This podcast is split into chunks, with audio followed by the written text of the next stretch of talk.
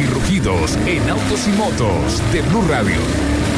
Voces y rugidos. Por tercer año consecutivo en México y por séptimo en Estados Unidos y Canadá, las personas con acceso a autos con sistema OnStar tienen la oportunidad de compartir el viaje de Santa Claus alrededor del mundo en estas épocas navideñas con solo activar el sistema. Con el apoyo del Comando Norteamericano de Defensa Aeroespacial NORAD y sus 60 años de experiencia siguiendo a Santa Claus, se puede conocer su situación en su viaje desde el Polo Norte entre las 5 de la mañana del 24 de diciembre y las 4 de la mañana del 25 de diciembre. ¿Qué tal eso? Hyundai Colombia Automotriz denunció a la sociedad Global Car World por la presunta comisión de los delitos de fraude aduanero, contrabando agravado, falsedad en documento privado y lavado de activos. La denuncia fue interpuesta ante la Fiscalía General de la Nación y en ella se indica que con un capital de 5 millones de pesos y a través de Darío Julián Morris Piedraíta y Alba Urquijo, eh, Global Car World realizó la importación para Colombia de vehículos marca Hyundai por un valor aproximado de 3 millones de dólares utilizando el nombre y documentación propia de Hyundai Colombia Automotriz sin contar con su debida autorización.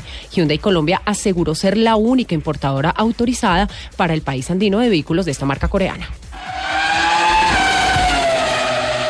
Santa Claus renovó su trineo para recorrer los vastos y complejos caminos de América Latina con un nuevo desafío de llegar a los niños de la región repartiendo miles de juguetes y útiles escolares reunidos por empleados y clientes Nissan.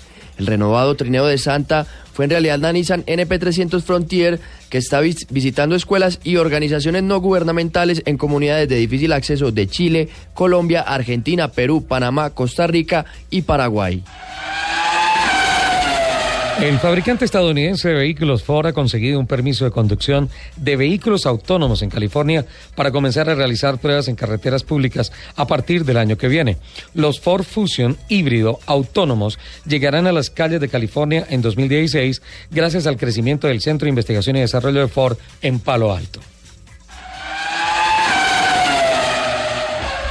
El grupo automotriz alemán Volkswagen se enfrenta también a una demanda civil en su mayor mercado, China, en el marco del escándalo por la manipulación de motores para simular menores niveles de emisión. La Fundación para la Conservación de la Biodiversidad y el Desarrollo Verde de China exige indemnizaciones por una cuantía indeterminada y una disculpa por haber dañado el medio ambiente en China eh, de forma intencional.